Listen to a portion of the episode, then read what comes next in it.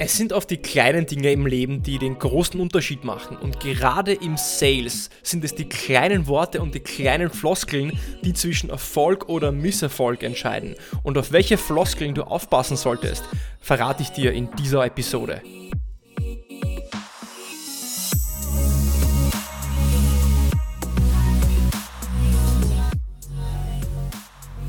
Herzlich willkommen bei einer neuen Episode von Deal dein Podcast für B2B-Sales von Praktikern für Praktiker. Schön, dass du letzte Woche dabei warst und schön, dass du auch diese Woche wieder einschaltest, dabei bist, um mit mir gemeinsam zu lernen und zu wachsen und einfach mehr zu verkaufen. Was haben Enten, Wein und Kaffee mit Sales zu tun?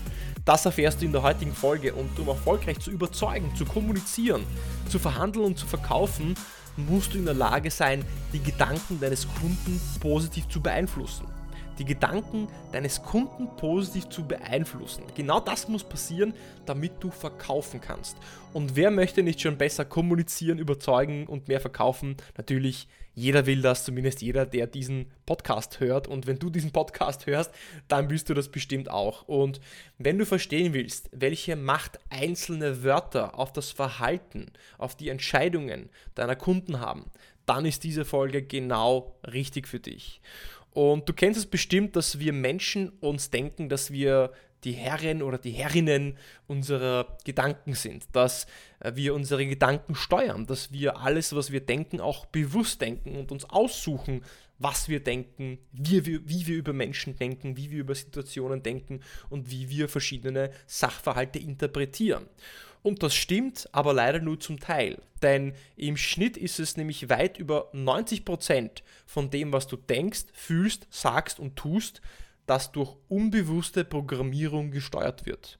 Und Gerhard Roth, ein Neurowissenschaftler von der Universität Bremen, geht sogar so weit und sagt, dass 99% unbewusst abläuft. Das heißt, 99%, was du denkst, tust, fühlst und sagst, passiert unbewusst, ohne dass du es eigentlich bewusst entschieden hast.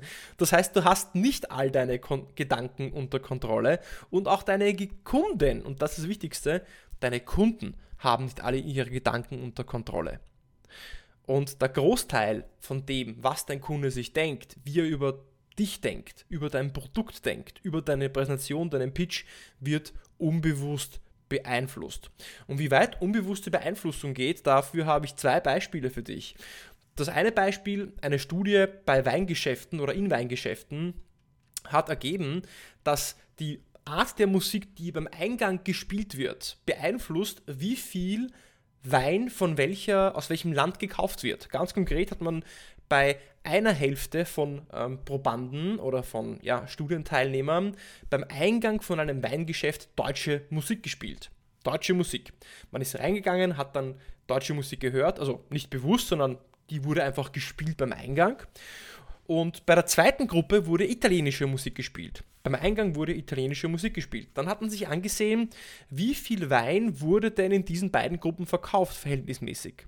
Und das Interessante ist, bei der Gruppe, die deutsche Musik beim Eingang gehört hat, hat mehr deutschen Wein gekauft und die Gruppe, die italienische Musik gehört hat oder der italienische Musik vorgespielt worden ist beim Eingang, beim Eintritt in das Geschäft, hat mehr italienischen Wein gekauft.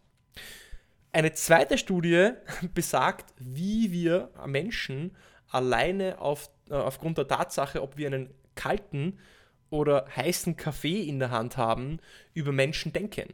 Und zwar wurden Studienteilnehmer, äh, das waren Schauspieler, die trainiert darauf waren, immer gleich zu schauen, also Mimik, Gestik, Sprache, ähm, immer wieder zu replizieren haben.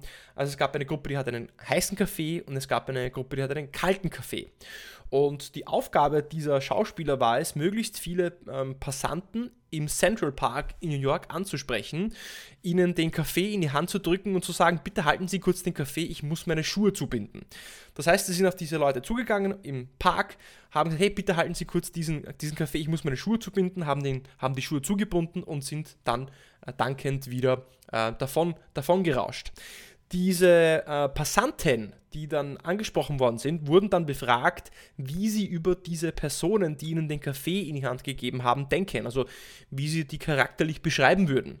Und das Interessante ist, die eine Hälfte, die den heißen Kaffee in die Hand gegeben bekommen hat, nur zum Halten, hat dann diese Schauspieler oder diese eben diese Personen, ja, als warmherzig, sympathisch, nett empfunden. Und die andere Hälfte, die den, die den kalten Kaffee in Hand gehabt hat oder gehalten hat, hat gesagt, ja, eher zurückhaltend, distanziert und kühl. Nur aufgrund dessen, ob diese Kaffeebe dieser Kaffeebecher kalt oder warm war, war die Interpretation des Charakters anders. Jetzt was für einen Einfluss denkst du haben einzelne Wörter, die du sagst oder Sätze, die du verwendest oder Floskeln, die du verwendest, auf das, wie dein Kunde dich und dein Produkt interpretiert. Und warum das so funktioniert, das wird auch beschrieben im Buch Schnelles Denken, Langsames Denken. Thinking Fast and Slow, vielleicht kennst du das von Daniel, Daniel Kahnemann. Wenn nicht, auf jeden Fall ein Must-Read. Und die Kurzfassung ist, dass äh, in diesem Buch geht es darum, dass du oder dass wir zwei Gehirne haben. Wir haben ein langsames und wir haben ein schnelles Gehirn. Das langsame Gehirn ist dafür da, um ja, komplizierte äh, kognitive Aufgaben zu erledigen, wie zum Beispiel Rechenaufgaben. Das schnelle Gehirn, das löst automatische Handlungsabläufe, wie zum Beispiel nebenbei Autofahren oder vielleicht auch wichtige Körperfunktionen wie Atmung oder Verdauung, weil das sind Dinge, die tust du nicht bewusst steuern, die passieren einfach nebenbei. Auch Autofahren passiert irgendwann nebenbei. Gehen passiert einfach nebenbei. Du musst nicht darüber nachdenken, dass du gehen musst. Du gehst einfach. Ohne viel kognitive Kapazität. Was ist jetzt das Problem daran und wie hängt das zusammen mit Sales und warum erwähne ich das Ganze? Viele Floskeln, viele Dinge, die du sagst, viele Wörter, die du verwendest, lösen im langsamen Gehirn dem unterbewussten Gehirn, also entschuldige, dem schnellen Gehirn, also das schnelle Gehirn ist das unterbewusste Gehirn, lösen im schnellen Gehirn des Kunden Gedanken aus, dass du ein Verkäufer bist. Jetzt magst du dir die Frage stellen, naja, was ist daran schon so schlimm, wenn sich der Kunde denkt, dass ich ein Verkäufer bin? Prinzipiell nichts, er sollte wissen, dass du ein Verkäufer bist, aber du solltest es ihm nicht unbedingt unter die Nase reiben mit dem, wie du mit ihm umgehst. Denn das Wort Verkäufer hat leider im deutschsprachigen Raum einen sehr negativen Touch und es werden sehr viele negative Assoziationen mit dem Wort verkaufen oder Verkäufer verknüpft. Ich selbst bin sehr stolz darauf, äh, im Sales zu sein und Verkäufer zu sein. Nur man muss sich da ein bisschen wie, wie ein Chamäleon charmant und elegant verhandeln. Denn wenn ich das Wort Verkäufer höre und ich weiß nicht, wie du darüber denkst, dann assoziiere ich sehr oft Wörter wie egoistisch, selbstbezogen, will mir etwas aufschwatzen oder sagt nur, was ihm nützlich ist, etc. Äh, das, das assoziiere ich mit Verkaufen und das assoziieren laut vielen Studien die meisten ja, Deutschen, Österreicher und Schweizer mit Verkäufern. Und alles, was wir hören, löst eben so ein automatisches Denkmuster aus und und ordnet Menschen und Situationen in gewisse Schubladen zu. Verkäufer, Berater, sympathisch, unsympathisch, ähm, äh, ja, wie zum Beispiel jetzt auch bei diesem heißen oder kalten Kaffee. Und äh, wenn du dich dann weiterbilden möchtest und noch mehr vielleicht zu dem Thema erfahren willst, dann schau dir auf jeden Fall auch von Robert Cialdini das Buch Die Psychologie des Überzeugens an. Denn dort beschreibt er auch noch einmal ähm, diesen Effekt und nennt ihn Klick-Sur. Klick-Sur, also etwas passiert und löst etwas anderes aus. Klick-Sur, also du klick, klickst wo drauf und etwas passiert. Und das ist eben eine Anlehnung an das so genetisch vorprogrammierte Verhalten einer Ente. Weil wenn du schon mal eine Ente beobachtet hast, eine Ente, wenn sie sich um ihre Küken kümmert, ja, also wenn diese Küken hinter der Ente hinterher spazieren, dann macht diese Ente chip, chip, chip, chip, chip, ja, und das macht sie, weil, damit die Küken ihr folgen. Ja, das ist so dieses Klicksur. Das heißt, es löst wieder unterbewusst in diesen Küken diesen Reflex aus, äh, bitte, liebe Küken, folgt mir. Und genau das Gleiche, und jetzt wirst du verstehen, warum jetzt was Kaffee, Enten, ähm, was Kaffee, Enten und äh, Wein mit Sales zu tun haben. Denn genau das Gleiche passiert, wenn du mit deinem Kunden sprichst. Körpersprache, Bewegung oder Floskeln lösen in unserem Gegenüber unterbewusste Denkprozesse aus. Und im Verkauf wollen wir vermeiden, dass uns der Kunde aufgrund von dem, was wir tun oder sagen, als eben so ein egoistischer, selbstbezogener Verkäufer abstempelt. Du willst nicht diesen Verkäuferstempel auf der Stirn haben. Denn wir müssen diesen unterbewussten Klick-Sur-Effekt vermeiden, indem wir keine Floskeln verwenden, die im Unbewussten, im Unterbewussten des Kunden folgende Denkschleife auslösen. Floskel, A, also Floskel, etwas, was du sagst, ist gleich Verkäufer, ist gleich, er ist interessiert nur an sich selbst, ist gleich, ich kann ihm nicht vertrauen. Das möchtest du, diese Denkschleife möchtest du vermeiden. Und gerade in der Kaltakquise, sei es vor Ort, am Telefon, per E-Mail oder schriftlich, ja, gibt es Floskeln, welche so oft von Verkäufern ver verwendet worden sind, dass wir schon unterbewusst darauf konditioniert sind, diese mit Verkäufern zu assoziieren. Und deswegen verrate ich dir jetzt meine Top 3 Floskeln, welche du vermeiden solltest, um diese negativen Assoziationen, dieses negative Priming, diese negative Auslösung von diesen unbewussten negativen Denkmustern zu stoppen oder diesem aus dem Weg zu gehen. Floskel Nummer 1. Haben Sie gerade 5 Minuten Zeit für mich? Angenommen, du rufst einen unbekannten Entscheider oder Lead ja, oder potenziellen Kunden am Telefon an und willst einen Termin mit dieser Person vereinbaren. Und diese Person hebt ab und du sagst, ja, hallo Herr Mustermann, ich rufe an von Firma X, haben Sie gerade fünf Minuten Zeit für mich? Dann stelle ich dir die Frage, was erwartest du dir von dieser Frage? Was erwartest du dir von der Frage, haben Sie gerade fünf Minuten Zeit für mich? Denn dein Gesprächspartner wird dir schon selber sagen, wenn er keine Zeit hat und dass du ihn eben später anruf, anrufen sollst. Denn wenn er keine Zeit hätte, dann würde er den Anruf wohl gar nicht erst entgegennehmen. Das heißt, die Lösung ist ganz einfach. Stelle diese Frage nicht. Frage nicht, haben Sie gerade fünf Minuten Zeit für mich? Weil diese Frage stellen nur Leute, die im Verkauf sind. Und du möchtest gerade am Anfang in so einem Gespräch nicht direkt die Denkschleife auslösen, ah, Verkäufer, ah, kann ich nicht vertrauen, ist nur selbstbezogen, okay? Also haben Sie gerade fünf Minuten Zeit für mich, einfach streichen aus deinem Vokabular. Floskel Nummer zwei, Nummer zwei, Nummer zwei, Floskel Nummer zwei, vielen Dank für Ihre Zeit. Vielen Dank für Ihre Zeit. Viele Verkäufer, auch ich, ja, früher oder immer wieder mal, bedanken sich oder bedanke mich und vielleicht auch du, ja, wir bedanken uns sehr oft nach einem Telefonat oder nach einem Meeting dafür, dass der Kunde sich Zeit genommen hat. Und das mag sich jetzt erst einmal etwas, ähm, wie soll ich sagen, frech anhören. Warum darf ich mich nicht bedanken? Das ist ja nett. Aber auch wenn nicht bewusst, so signalisierst du damit trotzdem, dass die Zeit des Gegenübers, also deines Kunden oder deines Gesprächspartners, mehr wert ist als deine Zeit.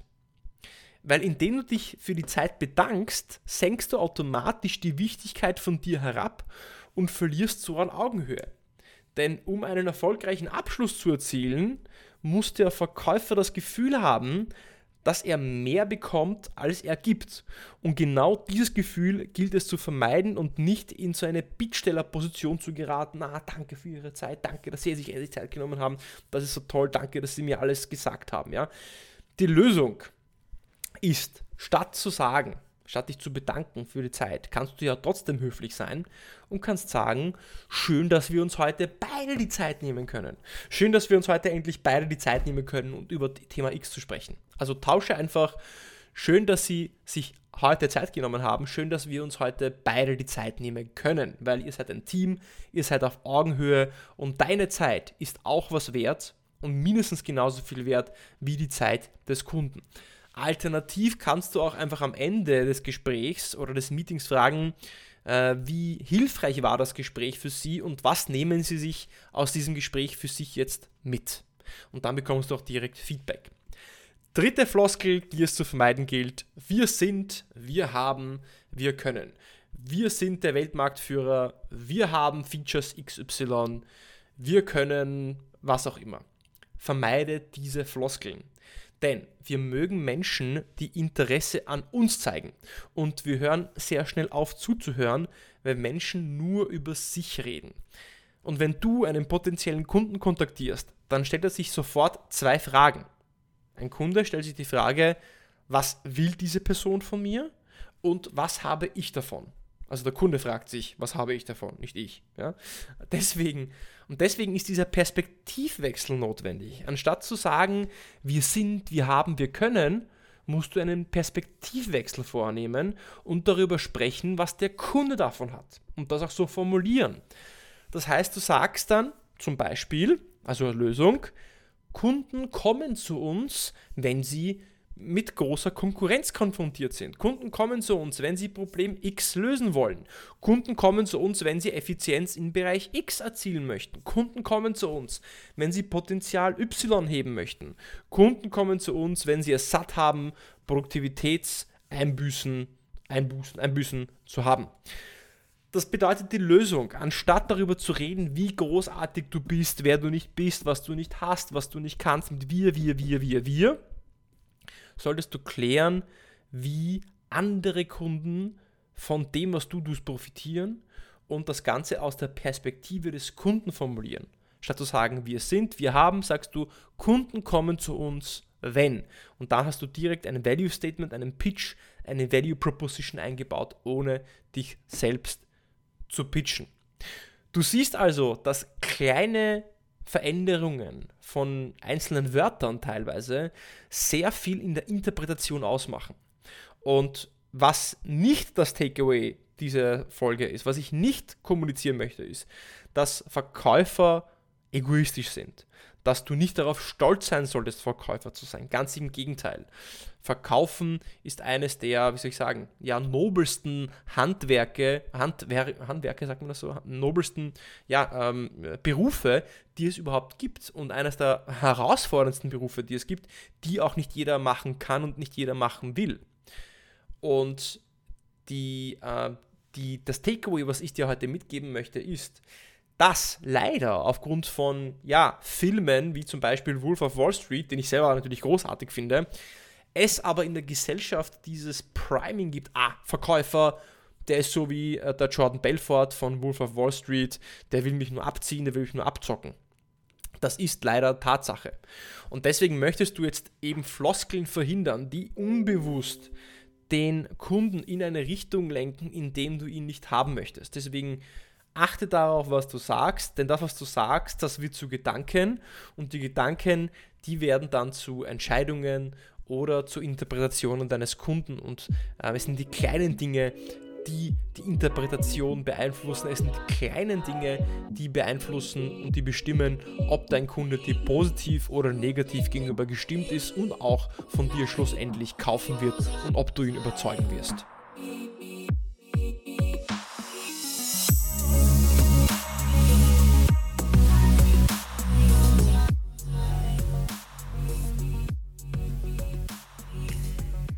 Und im Endeffekt hat all das, was ich dir heute in, dem, in der heutigen Episode verrate, etwas mit Bewusstsein zu tun und wie bewusst du dir dessen bist, was du eigentlich sagst. Denn es sind wie gesagt die kleinen Dinge, die den großen Unterschied ausmachen. Und oft denken wir uns, naja, Hauptsache der Inhalt passt und Hauptsache mein Pitch und meine Präsentation oder mein Anruf, mein Meeting ist logisch und schlüssig in sich aufgebaut. Aber wenn schon ein kaltes oder ein warmes Getränk beeinflusst, wie ein Mensch über einen anderen Menschen denkt oder wenn Musik beim Eingang eines Geschäftes darüber bestimmt, wie viel von welchem Wein gekauft wird, dann überleg dir doch mal, was für einen Einfluss es hat, wenn du gewisse Wörter verwendest oder nicht verwendest, wenn du gewisse ähm, Sätze positiv oder negativ formulierst, ob du jemandem die Hand gibst, ihn anlächelst oder eben nicht anlächelst. Und diese kleinen Nuancen, dieses, diese Mindfulness, diese Achtsamkeit für die kleinen Dinge und wie du auf andere Menschen wirkst, darum geht es eigentlich oder darum ging es in der heutigen Episode. Und natürlich wie immer, wenn dir diese Episode gefallen hat, dann hinterlass mir gerne ein Feedback, eine Bewertung auf Apple Podcasts oder Spotify. Den Link dazu findest du unten in den Show Notes. Und ich freue mich auf dich. Bis zur nächsten Woche beim Deal Podcast.